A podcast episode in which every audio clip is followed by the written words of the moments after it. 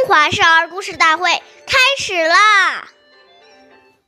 岁月易流逝，故事永流传。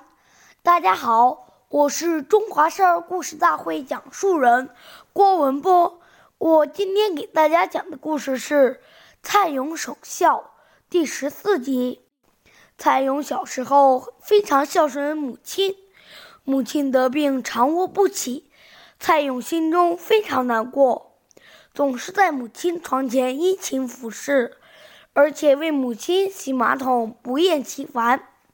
看到母亲将不久于人世，蔡勇无心学习了，连衣服也不换了，整天坐在母亲床前，直到他永远闭上了眼睛。埋葬母亲之后，蔡勇哭倒于坟前，不愿回家。家里做事的仆人见此情景，莫不潸然涕泣。之后，他叫仆人在墓旁搭一个小房子，他住在那里，继续守墓，以表爱母之心。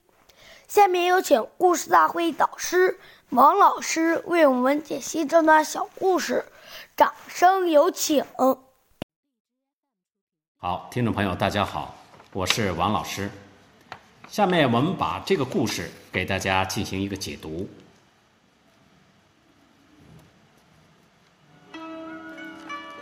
故事说的是，一个孝子，他很难接受父母离去的现实，自然而然就会有这样的情绪。当想到父母一把屎一把尿，用尽心力，累到耳聋眼花。牙也掉了，腿疼腰弯，行动不便，一生辛苦的把我们培育成人。想到父母待我们之慈恩之心，而自己尚未报父母之感恩于万一。想到以往跟父母在一起的种种情形，眼泪就忍不住掉下来。这种感怀之情。是一个孝子发自内心自然做出来的。